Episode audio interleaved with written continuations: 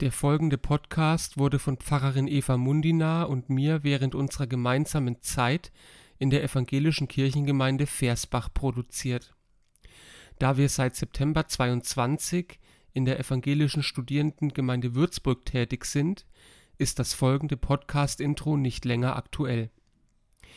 Diese kurze Einordnung ist notwendig, weil wir bald wieder mit neuen Folgen auf eine Tasse Tee aus der ESG oder so ähnlich starten wollen die alten Folgen aber nicht verloren gehen sollen.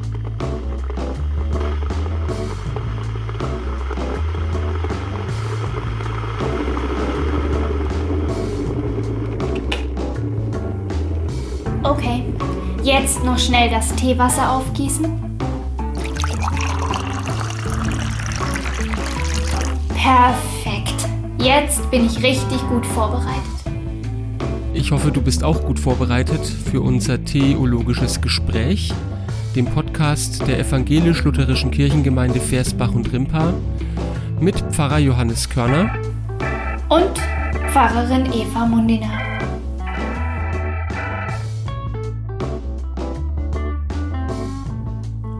Hallo Eva. Guten Morgen Johannes. Schön dich zu sehen und zu hören. Ja, und schon wieder morgens. Das scheint. Anscheinend halten wir daran fest. Wir halten daran fest und das heißt, es gibt keinen Wein für dich. Also in der nächsten Aufnahme muss ich das wieder ändern. Diesen Paulus, den packe ich sonst nicht, ey. Aber ich habe mir äh, dafür wieder einen guten Tee gekocht, äh, obwohl es morgen ist und ich ja morgen ja eher der Kaffeetrinker bin, aber ich habe einen leckeren Kräutertee heute. Ein Kräutertee. Ich habe einen äh, Zitronentee. Oh, das klingt ja spannend. Ich habe noch nie, Zit doch, ich habe schon Zitronentee getrunken, aber kennst du das? Das ist dieser, dieses komische süße Granulat, das man einfach ja! nur in Wasser einrührt. aber ja, so einen trinkst du nicht gerade wahrscheinlich. Nein, oder? so einen trinke ich nicht. Das ist tatsächlich ein, äh, also ja, so ein Beutel Zitronentee halt. Okay. Das ist wirklich gut. cool, ja. ja es, deswegen habe ich ihn gekauft, weil mich das fasziniert hat, weil ich eben auch bisher nur das Granulatzeugsel kenne. Ja. Ah, schön. Ich freue mich, dass wir heute weiter über Paulus sprechen können miteinander. Jupp. Ähm, wollen wir doch mal kurz auf die letzte Folge gucken? Mhm. Ja. So als sozusagen, um alle, die die letzte Folge noch nicht gehört haben, an Bord zu holen und gleich darauf zu verweisen, es gibt schon eine Folge davor, die lohnt sich auch zu hören. Und in Wirklichkeit wollen wir doch nur versuchen, selber den Anschluss zu finden, aber mach mal.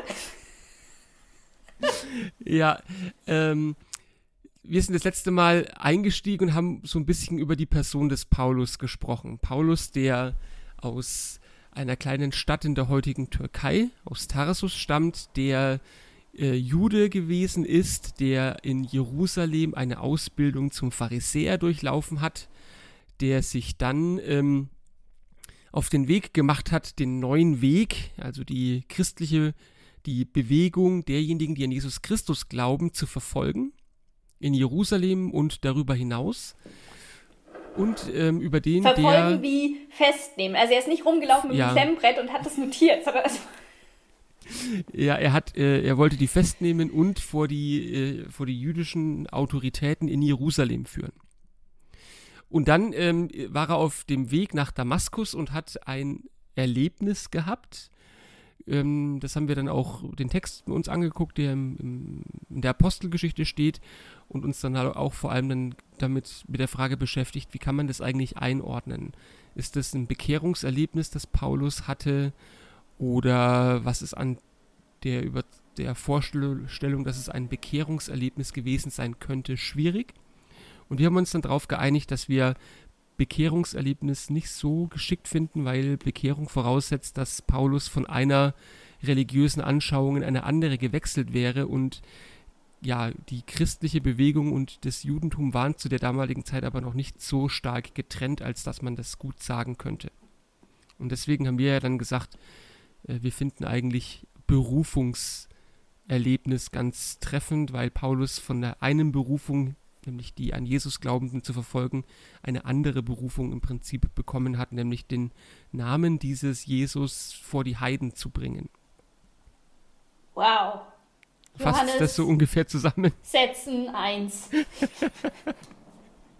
Dankeschön. Ich habe jetzt auch gestern oder vorgestern meine Noten für die Grundschule fertig gemacht, von daher passt es ganz gut.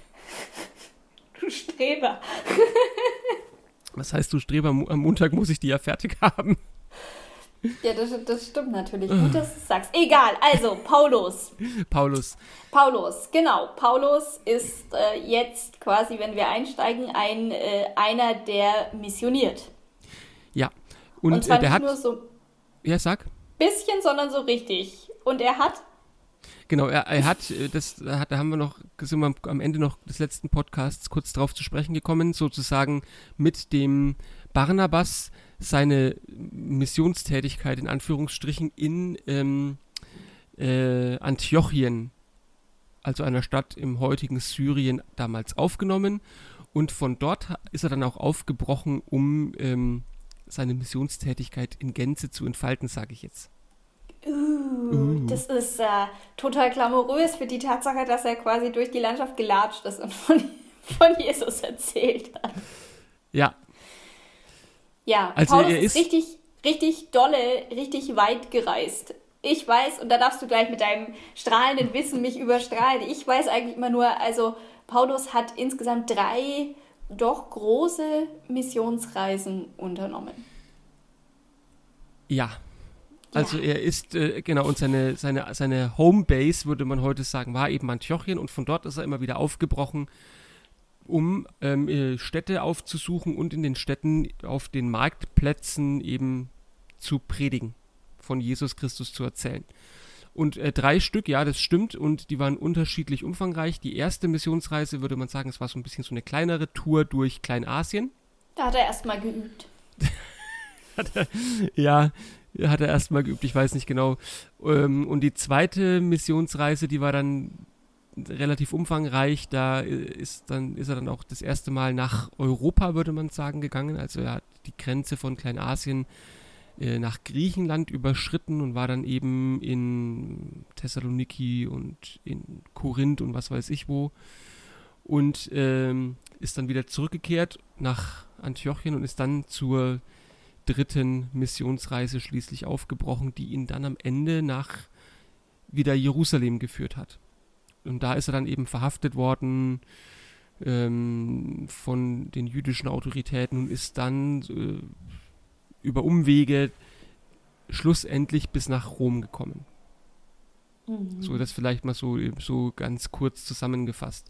Ähm, vielleicht mal noch ein kleiner Tipp für alle, die sich da nichts drunter vorstellen können. In vielen Bibeln gibt es tatsächlich in den Klappen, auf den Klappen, ganz hinten oder ganz vorne, so Karten, wo die Missionsreisen manchmal eingezeichnet sind. Da kann man sich mal so ein grobes Bild davon machen, wo der überall rumgezogen ist. Also ich kann mir das, du sagst zwar immer, ich kann, ich kann das auch nicht. Ich muss mir ja auch mal dann das auf einer Karte angucken. Ich kann das nicht so aus dem, aus dem Kopf, aber der, der hat wirklich weite Wege zurückgelegt, ähm, zu Fuß und per Schiff.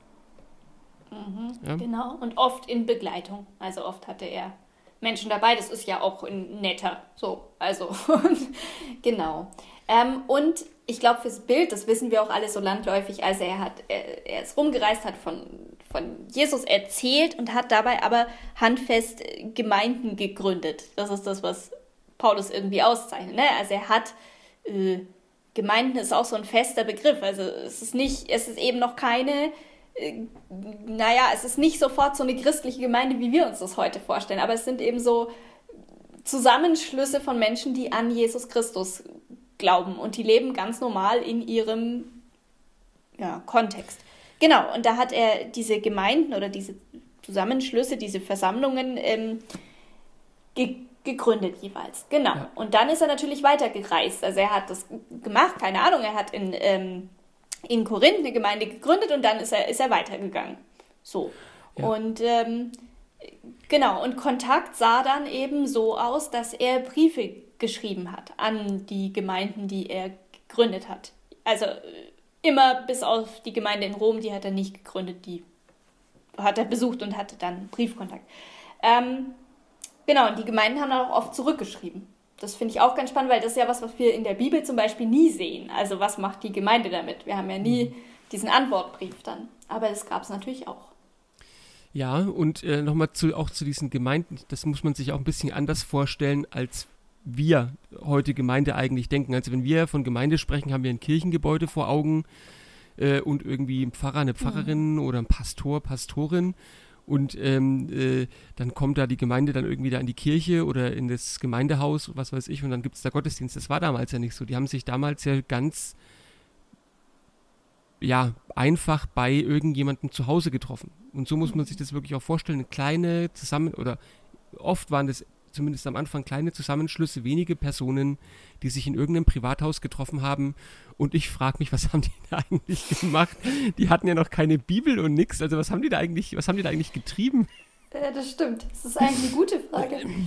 Also ja, gut, ne, klar, ge bestimmt gebetet. Äh, aus den Paulusbriefen kann man auch mal dann rauslesen, Abendmahl gefeiert irgendwie. Mhm. Ja. Aber ich, äh, ich, ich, ich würde, mich, würde mich schon mal so interessieren, wie dieser Gottesdienst damals ausgesehen hat, wenn man eigentlich. Ja, doch, das Alte Testament gab es natürlich, ne? Ja, das stimmt. Das also stimmt. die Und da wird ja auch wieder deutlich, ne? Das Alte ja. Testament ist eine innerjüdische Bewegung. Das heißt, es hatte wirklich, also hat ja jetzt für uns Christen auch, aber es hatte auf jeden Fall Wert und man hat sich auf jeden Fall einwandfrei darauf bezogen, ohne dieses Ganze, was wir jetzt machen. Hey, vielleicht ist es gar nicht so viel. Also, ne, vielleicht, ja. wie stehen wir dazu? Sondern ja, und das haben sie bestimmt gelesen. Und ich denke halt wirklich auch, dass diese Briefe wirklich wichtig waren. Dann. Genau, also die Briefe waren dann, die, war, die waren auf jeden Fall wichtig, weil das die einzige Möglichkeit damals gewesen ist, miteinander zu kommunizieren. Also anders als heutzutage, ja, ich meine, wir sitzen uns jetzt hier äh, digital gegenüber und können miteinander sprechen oder E-Mails schreiben, WhatsApp, was weiß ich, das ging ja damals alles nicht, sondern Briefe waren das einzige Mittel der Wahl, um miteinander irgendwie in Kontakt zu bleiben. Ja, und die Briefe sind ja auch, also Kontakt, ja, und es ist ja auch der, der einzige, das Medium, in dem man, wie soll ich das sagen, in dem die theologischen Überzeugungen von Paulus ähm, deutlich waren. Also klar, der war einmal da und hat dann erzählt, aber ähm, quasi das äh, nachlesen zu können, da gab es nur die Briefe. Und man muss jetzt auch sagen, ähm, bei Paulus sehen wir ganz deutlich, er ist nicht rumgelaufen und hatte eine fertige Theologie. Also nicht, er hatte, was Theologen heute manchmal machen, ja, wenn sie viel Zeit und in Klammern nichts Besseres zu tun haben, dann entwerfen die große theologische Bögen. Also die gehen dann von der Schöpfung bis über alle Themen, was weiß ich, Schöpfung, Jesus Christus, Kreuz, Auferstehung, Versöhnung und irgendwann kommen sie dann raus bei Kirche und ewiges Leben und dann sind sie fertig und es sind normalerweise drei sehr umfangreiche dogmatische Bücher. Und dann hat, dann, wenn man die hat und wenn man die gelesen und verstanden hat, dann kann man sagen, hey, ich habe den, den theologischen Gedanken dieses Menschen verstanden. Und für Paulus haben wir sowas nicht. Also es gibt nicht die, die Dogmatik, die er da am Stück geschrieben hat. Was er gemacht hat, ist, er hatte, er hatte Grundüberzeugungen. Die allererste war, hey, auch für Heiden ist Jesus Christus interessant und auch Heiden können über den Glauben an Jesus Christus am Heil Gottes teilhaben. So sage ich jetzt mal ein bisschen platt. Mm, das ist die, die Grundüberzeugung und daran, das hat er natürlich ausgebaut und weitergedacht, aber ähm, er hat viel seiner Theologie erst nach und nach gefunden oder formuliert. Und tatsächlich hat er seine Theologie, glaube ich, gefunden anhand der Briefe, die er geschrieben hat und vor allem auch der Fragen und Probleme, denen er dann so in diesen Gemeinden begegnet ist. Also es war so eine anlassbezogene Theologie. Kein abstrakt großer Bogen, sondern es gab einen Anlass und dann hat er eine theologische Antwort gefunden. Ja, ich möchte es vielleicht noch mal ein bisschen umdrehen. Also ich sage, ich würde, ich Bitte sagen, dreh es doch noch mal um. ich würde, ich würde sagen, äh, also wir wissen nicht, wie fertig die Theologie von Paulus gewesen ist, als er losgegangen ist, sondern was wir, was wir eben, wie du es gerade gesagt hast, eben in den Briefen, und da stimme ich dir vollkommen zu, was wir, was uns da begegnet, ist anlassbezogene Theologie.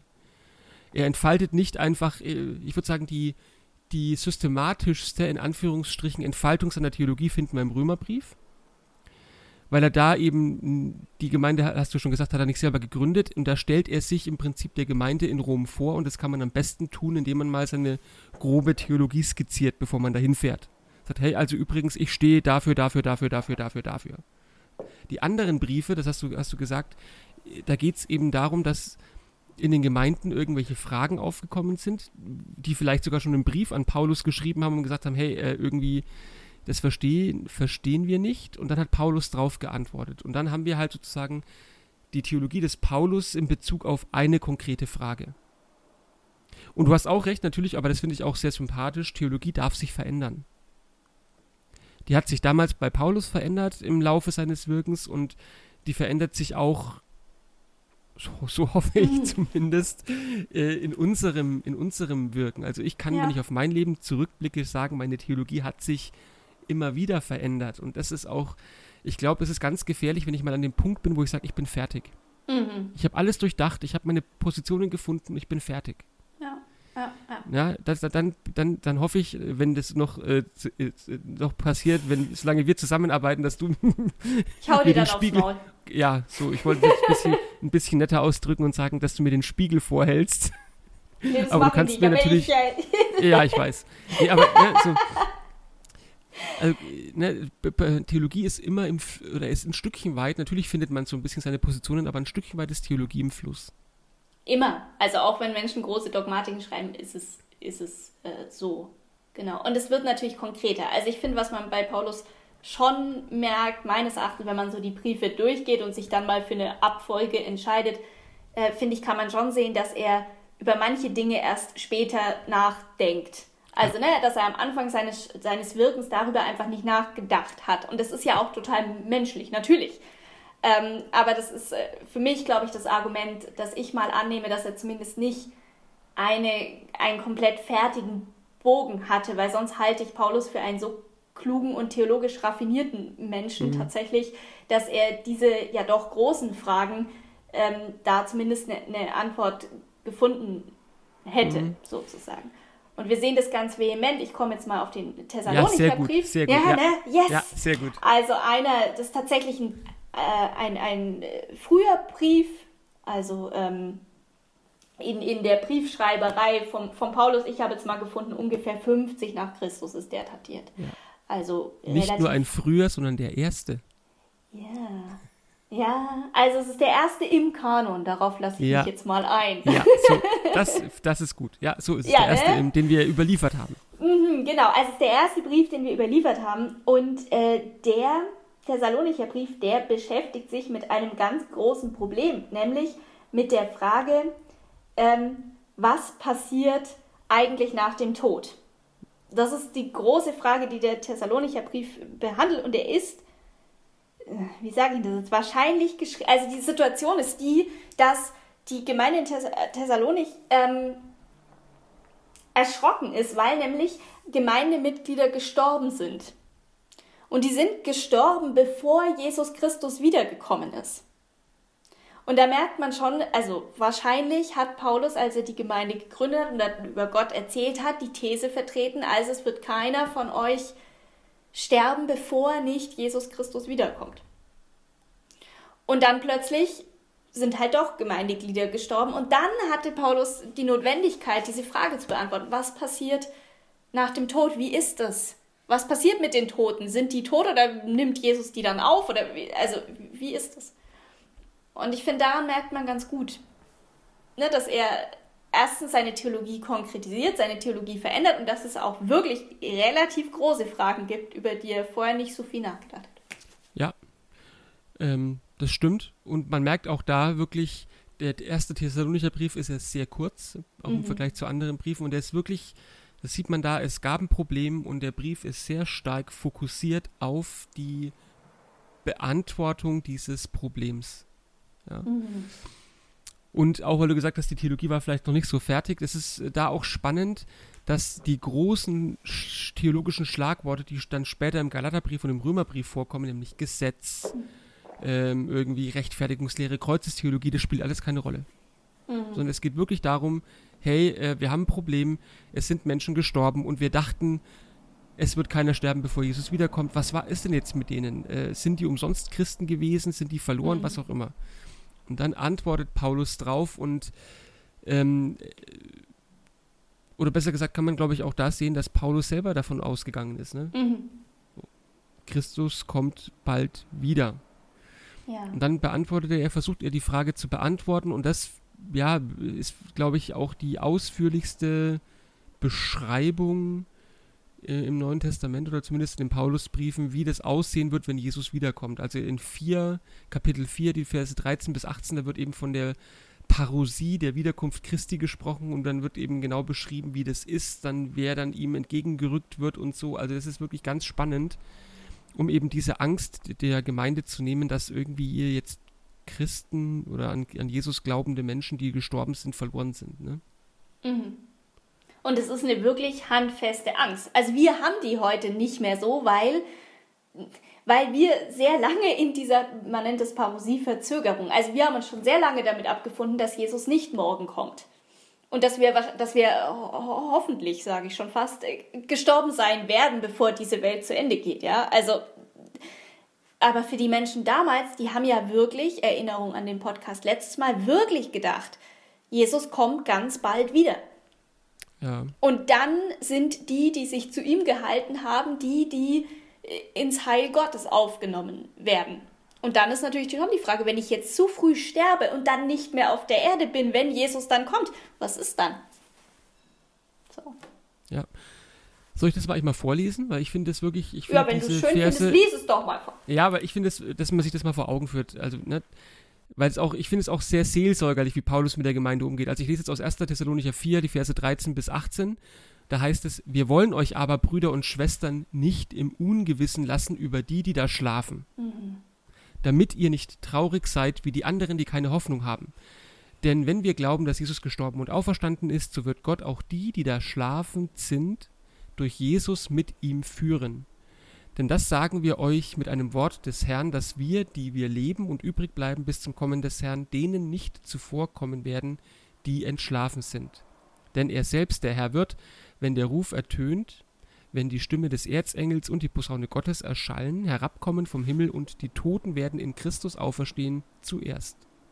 Danach werden wir, die wir leben und übrig bleiben, zugleich mit ihnen entrückt werden auf den Wolken, dem Herrn entgegen in die Luft, und so werden wir beim Herrn sein alle Zeit. So tröstet euch mit diesen Worten untereinander. Das ist wirklich schön. Ja, ja genau. und ja, er dreht es sogar um. Er sagt, hey, ähm, ihr braucht nicht traurig zu sein, denn die, die entschlafen sind, die werden zuerst. Denen wird sogar mhm. nochmal eine besondere Bedeutung dazu geschoben. Zuerst eben Gott oder Jesus entgegengerückt werden oder auferstehen. Und dann werden wir, die wir noch leben, ja, Paulus spricht ja auch von wir, dann werden wir, die wir leben und übrig geblieben sind, auch entrückt werden dem Herrn entgegen. Und sagt, ist das, was du auch schon gesagt hast, diese Vorstellung, die Paulus hatte, ich werde es noch erleben. Mhm. Mhm. Ja? Und ja, die, diese Vorstellung, die schwindet in den späteren Briefen. Ne? Ja, naja, ganz klar, ne? weil es einfach immer länger, länger dauert. wenn es mal wieder länger dauert. Ja, genau. Mhm. Ja, aber es ist wirklich schön. Das heißt aber, da wird ja auch nochmal deutlich, was diese Briefe sind. Also die ja. sind Kontakt halten, die sind Antworten auf Fragen geben, die sind aber auch ganz handfest Seelsorge, klar. Ja. So. Ja? Genau, ich, ich, finde, man also. kann es immer, auf zwei Schlagworte runterbrechen: Trost, Trost und Ermahnung. Aha, Zuckerbrot und Peitsche. Zuckerbrot und Peitsche, so ist es. ja, weil das, äh, wenn wir hier, hier jetzt einen sehr, sehr einfühlsamen, tröstlichen Text haben, es gibt auch andere Texte, wo Paulus mal ordentlich auf den Tisch haut. Das oh, darf man auch wirklich? nicht verschweigen.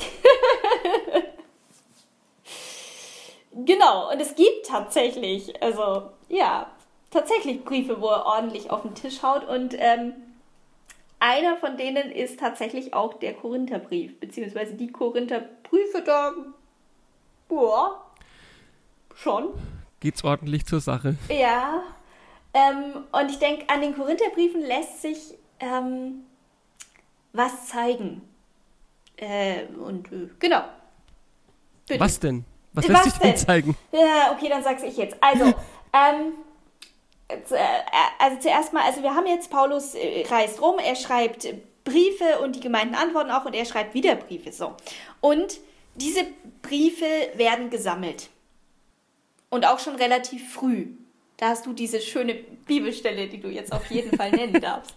Also ja, relativ früh. Es gibt eine Stelle im Petrusbrief, im zweiten Petrusbrief. Oh ähm, und da, da geht eben daraus hervor, dass äh, die Paulusbriefe schon gesammelt worden sind und es wird auch eine ganz charmante Aussage über die mhm. Verständlichkeit dieser Briefe getroffen. Im zweiten Petrusbrief, das ist äh, Kapitel 3, Vers 15, da heißt es, äh, geht, ähm, äh, es geht um die Ermahnung der Gemeinde und dann schreibt der Autor, und erachtet die Duldung unseres Herrn für eure Rettung, wie auch unser geliebter Bruder Paulus nach der Weisheit, die ihm gegeben ist, euch geschrieben hat.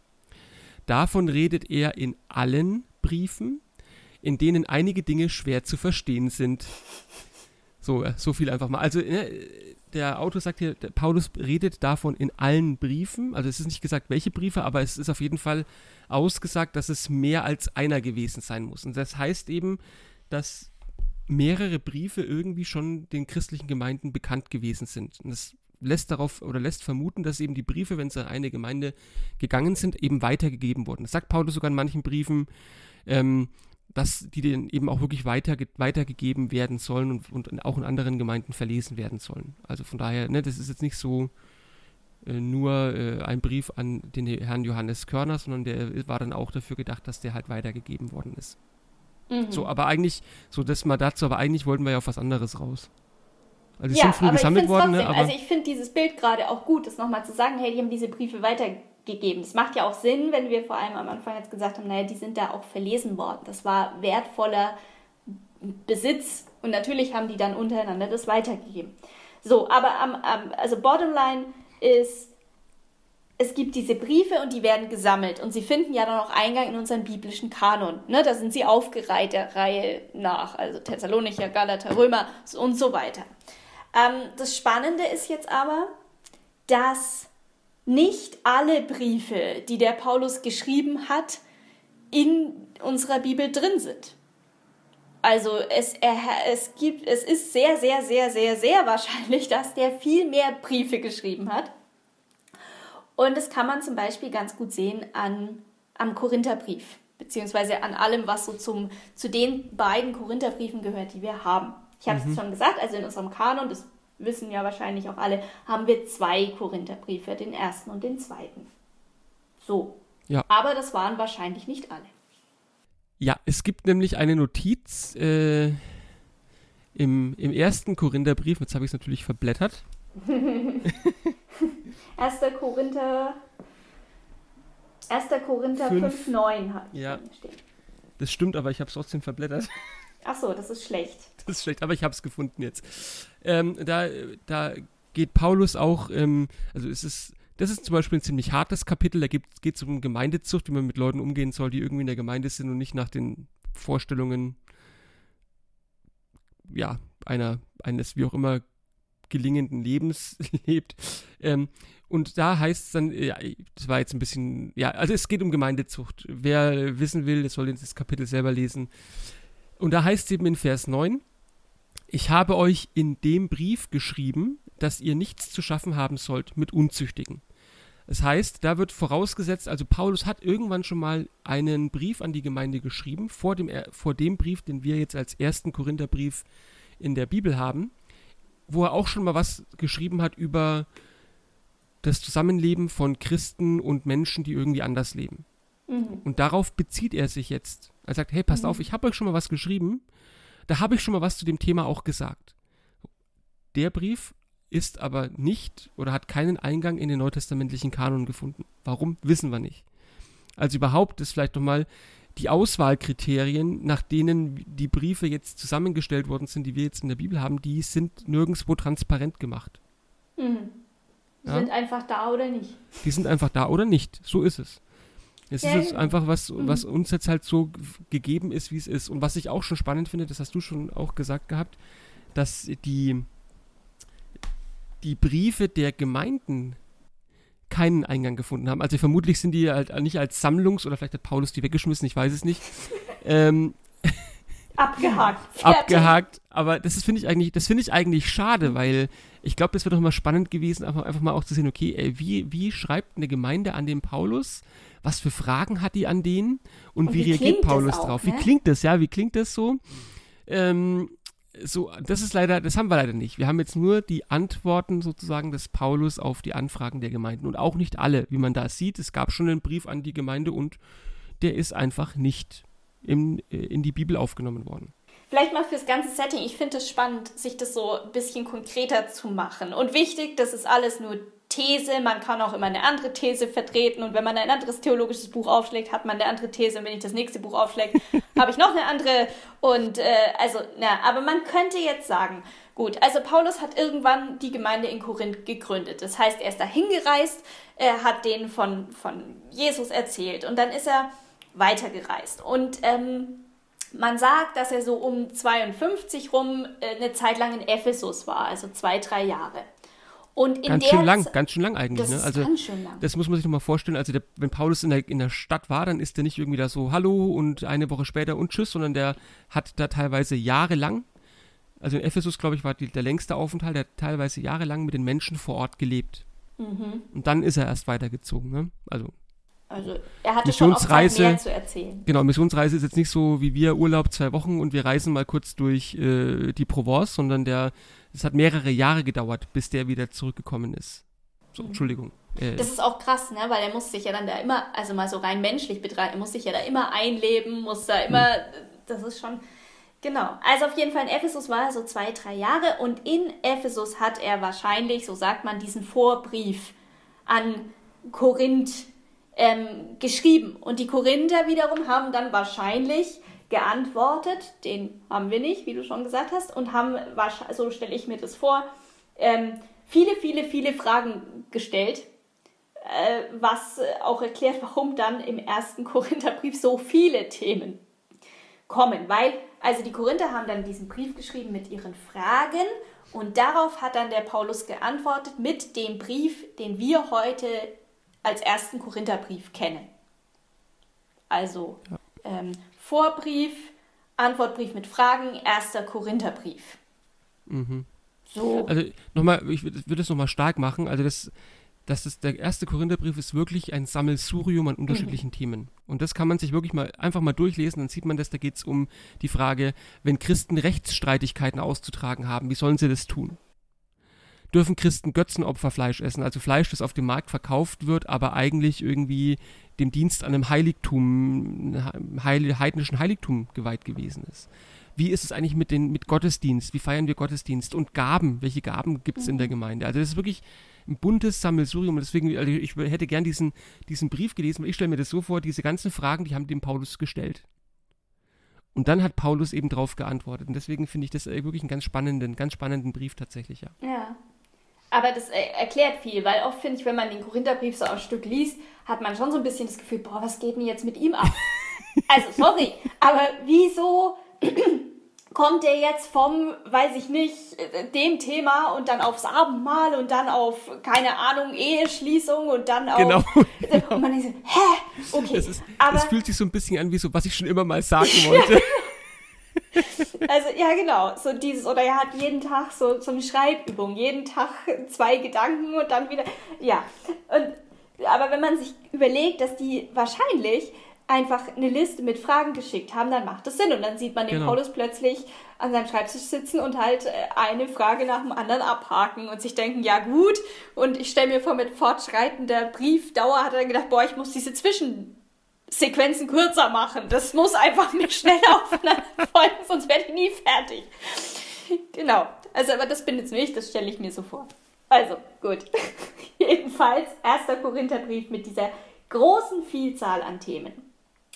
Und dann, äh, ich male das Bild jetzt einfach mal weiter. Man Bitte. sagt dann also, Paulus hat diesen äh, Brief geschrieben und die Korinther haben ihn dann gelesen und dann ist Zeit vergangen und dann war es wahrscheinlich so, dass ähm, in, also das ist eine These, das wird auch so benannt, aber es könnte sein, dass in Korinth äh, Gegenmissionare aufgetreten sind. Mhm. Also Menschen, die gekommen sind, genau wie der Paulus, aber sie haben andere Dinge äh, vertreten in der Gemeinde, die, die, die der Paulus gegründet hat.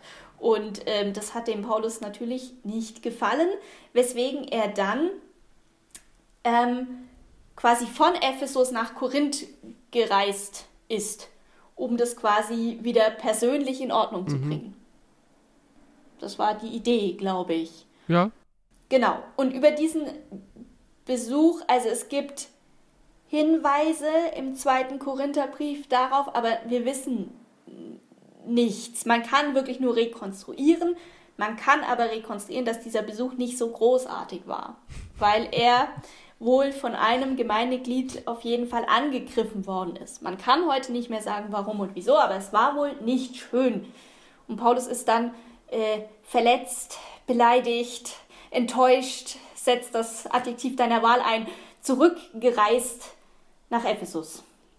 Ja, ich, ich, ich finde doch mal, äh, so, wenn du das so, so sagst, ich, dann finde ich, wird auch noch mal schön deutlich, dass auch äh, so im frühen Christentum, in den, in den ersten Gemeinden, das keine so heile, heiti-teiti-Welt mhm. gewesen ist, sondern da, da gab es auch wirklich handfeste Auseinandersetzungen.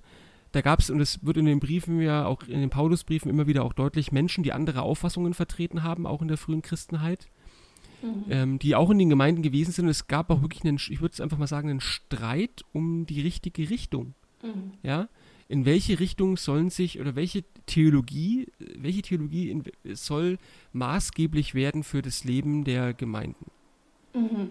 Ja, ja, ja, und da, und da gab es auch viele Zwischentöne, da gab es dann auch Menschen, die, ne, kommen wir auch dann beim Galaterbrief noch drauf, die gesagt haben, hey, für die Christen ist es trotzdem wichtig, bestimmte Sachen eben zu beachten, Speisegebote und so weiter, ja. Und und dann gab dann, dann ne, muss man sich das so vorstellen, da war Paulus, hat die Gemeinde gegründet, hat seine Theologie da irgendwie mit den Menschen geteilt. Dann kommen andere, die sagen, ach übrigens, eigentlich müsstet ihr das so und so und so machen, um wirklich ein gutes Leben als Christen zu führen. Dann sind die Leute natürlich verwirrt. Hm. Ja. Und dann. Ja, und, sorry. Ja, sag, dann. Mach. Und es ist ja nicht so was Theoretisches. Also ich finde bei uns oft hat ja, und das ist ja auch eine große Errungenschaft, eine, eine Freiheit, aber bei uns ähm, sind so Diskussionen, die haben so was Theoretisches. Ja, es mhm. tut dir nicht so viel, wenn jetzt jemand kommt und sagt, ja, aber ich bin anderer Meinung. Ja. So, aber damals, glaube ich, das war nicht so theoretisch abgeklärt, sondern es war wirklich, es geht ums Heil. Wenn ich das jetzt richtig mache, dann bin ich dabei und wenn ich es falsch mache, wenn ich mich aufs Falsche verlasse, dann bin ich womöglich nicht dabei. Also das ich, ich stelle mir vor, dass das schon zumindest für viele was ganz, ganz Dramatisches auch hatte. Diese Frage, okay, wo, wem folge ich jetzt und welcher Meinung, welche Meinung halte ich für, für richtig? So, jetzt sind wir aber ein bisschen abgekommen vom ja, Thema. Ja, genau. Wir kommen jetzt mal wieder zurück. Also wir haben äh, den Paulus, der zurückgereist ist, äh, betroffen, also nach diesem Streit, nach dieser Auseinandersetzung. Und eigentlich äh, sagt man, wollte er dann nochmal dahin reisen, um die Sache in Ordnung zu bringen. Man kann es auch, also in Paulus, in Paulus Sinne, glaube ich, kann man schon sagen, er hatte vor durchzugreifen, ne? Ja. Ähm, und er hat es dann aber gelassen. Und er hat sich, hat wahrscheinlich eine anderen, einen anderen Weg gefunden. Er hat nämlich einen Brief geschrieben. Mhm. Einen Brief, den man in der Forschung passenderweise als Tränenbrief bezeichnet. Also ein Brief, ne, das kennen wir ja auch, wenn wir Streit haben und wir wollen uns dem nicht aussetzen, dass man dann äh, Angesicht zu Angesicht sagen muss, ich finde aber, du warst blöd, dann kommt man ja auch manchmal auf diese Idee, ich schreibe jetzt einen Brief. Und die Idee ist, dass dieser Brief, Tränenbrief äh, so ähnlich war. Also, dass er halt da gesagt hat, ne, das und das ist passiert und, und ich finde das blöd so. Genau, dieser Tränenbrief, der liegt uns auch nicht vor. Sagen die meisten. Und jetzt darfst du den Rest erklären. Den Rest, ich weiß das also, gar nicht. Das hast du mir doch vorhin so schön erklärt. So, ja, dann erzähle ich weiter. Also gut, wir haben diesen Tränenbrief und der liegt nicht vor, aber es gibt manche Forscher, die sagen, dieser Tränenbrief, den haben wir schon. Nämlich im zweiten Korintherbrief. Aber dieser Tränenbrief ist nicht identisch mit dem ganzen zweiten Korintherbrief, sondern mit einem Teil nämlich mit 2. Korinther 10 bis 13. Also 2. Korinther 10 bis 13 könnte der Tränenbrief sein. Mhm. Und woran machen die das fest? Einfach weil, äh, ne, da geht es viel um, um, um glaube ich, ähm, die Autorität von Paulus zum Beispiel, mhm. glaube ich, in, in, in, dem Abschnitt, ne? Ja.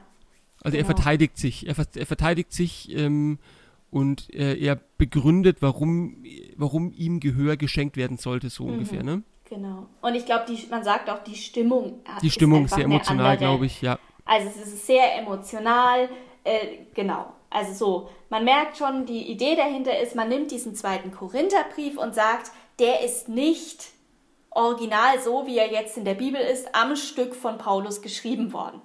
sondern man sagt, dieses, diese Kapitel äh, 10 bis 13, die waren ursprünglich mal selbstständig. Und mhm. jemand hat die dann später mit dem zweiten Korintherbrief zusammengeschoben, sozusagen. Diese These gibt's. Ähm, man kann aber auch sagen, nee, der Tränenbrief ist nicht dasselbe wie 2. Korinther 10 bis 13. Den gab es einfach so und Paulus hat ihn geschrieben und wir haben ihn jetzt einfach nicht. So, da kann man sich entscheiden. Ja, und ich glaube aber egal, äh, hin, der Tränenbrief hin oder her, was man trotzdem ja sagen kann, ist, dass dieser Abschnitt im zweiten Korintherbrief, also die Kapitel 9 bis 13 oder so, oder 10 bis 13, dass Paulus da einen ganz starken Fokus drauf legt, äh, nochmal sich zu verteidigen gegenüber der Gemeinde. Ja, mhm. Sich zu rechtfertigen, Rechenschaft abzulegen und ähm, äh, einfach der Gemeinde zu sagen, warum es äh, gut ist, doch ihm, in Anführungsstrichen, ihm auch zu vertrauen und ihm zu folgen in seiner, in seiner Art und Weise, wie er Christsein versteht. Mhm, so. Genau. Ja, und das hat wirklich, äh, und hat wirklich jetzt für mich äh, gar nur sekundär was mit der Frage zu tun, ob der ursprünglich jetzt da zum zweiten Korintherbrief gehört hat oder nicht. Ne? Das ist nice, äh, sich darüber Gedanken zu machen, aber ähm, die Aussage, glaube ich, bleibt relativ ähnlich. Die Frage ist nur, vielleicht hat, ja, hat er nochmal das dann davor geschrieben und dann nochmal drauf reagiert, aber so. Das ist, glaube ich, ne? nicht so. Genau. Also ich glaube, die Aussage ist wichtig und dieses dieses Gespür dafür, dass da eine ganz rege Kommunikation ja. ist, die wir in unserer Bibel nicht wiederfinden. Ja. So. Äh, und äh, ja, genau, und dass es auch wirklich ähm, hoch herging. Es ging also, hoch her. Das, äh, ne, es war ja. einfach äh, emotional. Mhm. So. Und das, also das, das finde ich wirklich, das finde ich wirklich spannend. Es ging hoch her, das ist nochmal ein ganz anderes Thema, aber auch Paulus mit seinen Be Begleitern. Also ich, ich, ich weiß gar nicht genau, wo das, ob das jetzt in der Apostelgeschichte steht oder in den Paulusbriefen, aber Paulus hatte auf jeden Fall Knatsch mit Barnabas hm. und mit Johannes Markus. Mhm. Die waren eine Zeit lang mit ihm unterwegs und dann haben sich irgendwann die Wege auch getrennt. Macht ja auch Sinn. Zusammenreisen ist die größte Freundschaftsprobe überhaupt. Und zusammenreisen mit theologischer Überzeugung, das ist, äh, ja.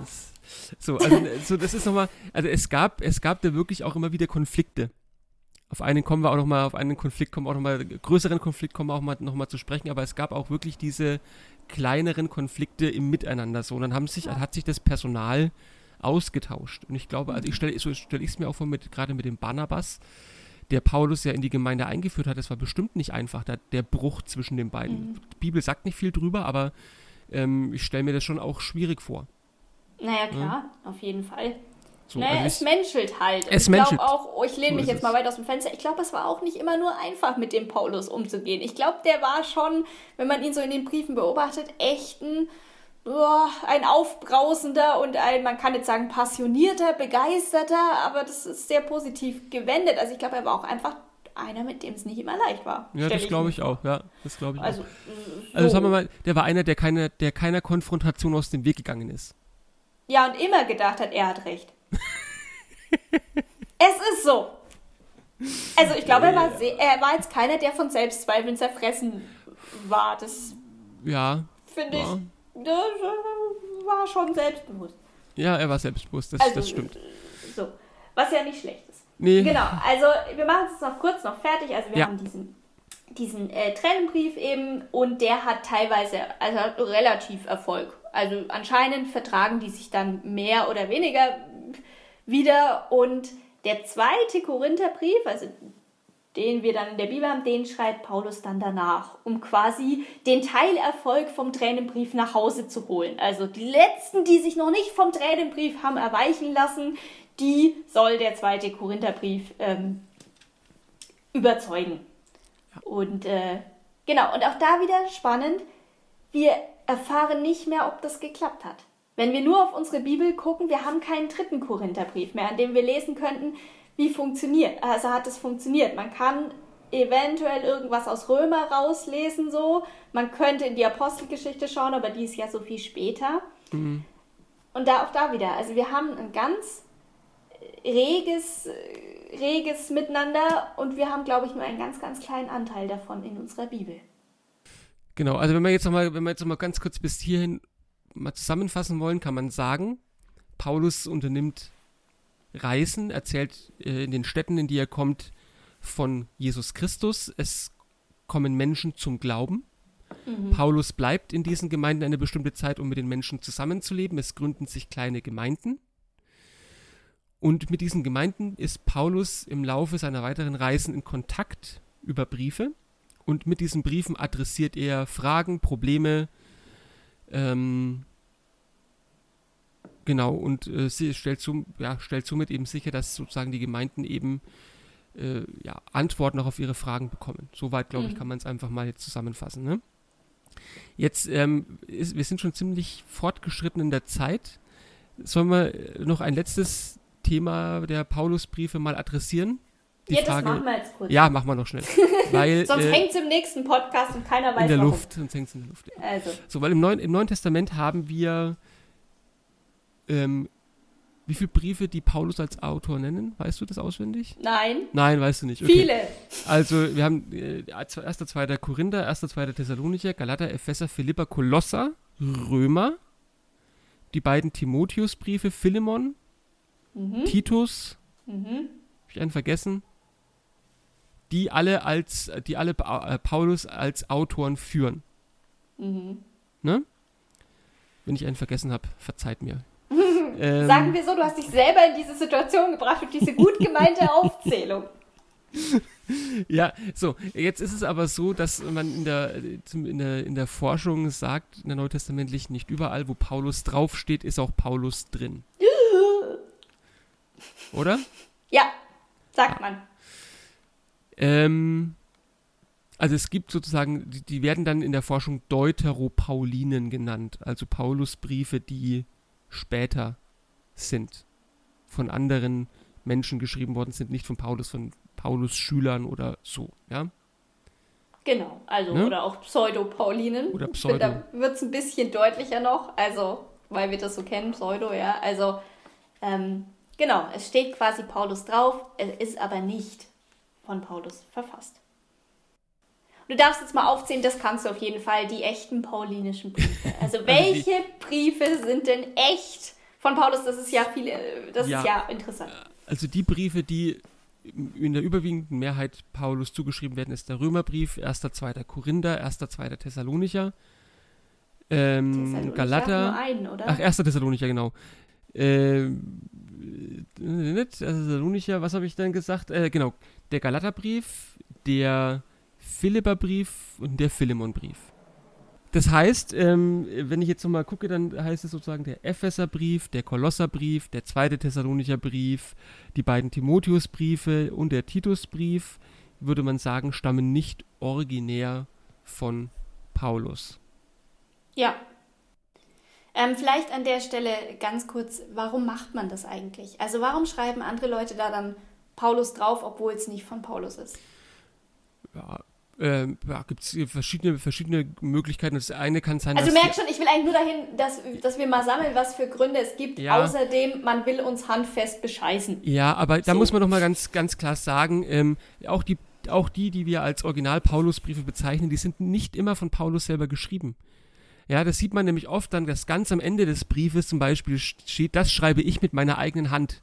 Mhm. Das heißt, alles, was davor ist, hat gar nicht Paulus selber geschrieben, hat er vielleicht diktiert, ist von irgendwie einem Begleiter oder sowas aufgeschrieben worden. Also, äh, ne, so nur weil. Wie also große da, Politiker halt. Wie, so ist es, ja.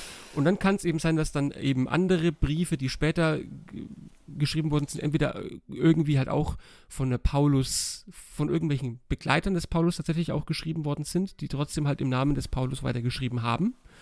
Oder wenn, wenn noch ein bisschen mehr Zeit äh, dazwischen liegt, eben halt auch dann die geschrieben haben, um die Autorität des Paulus weiter zu nutzen.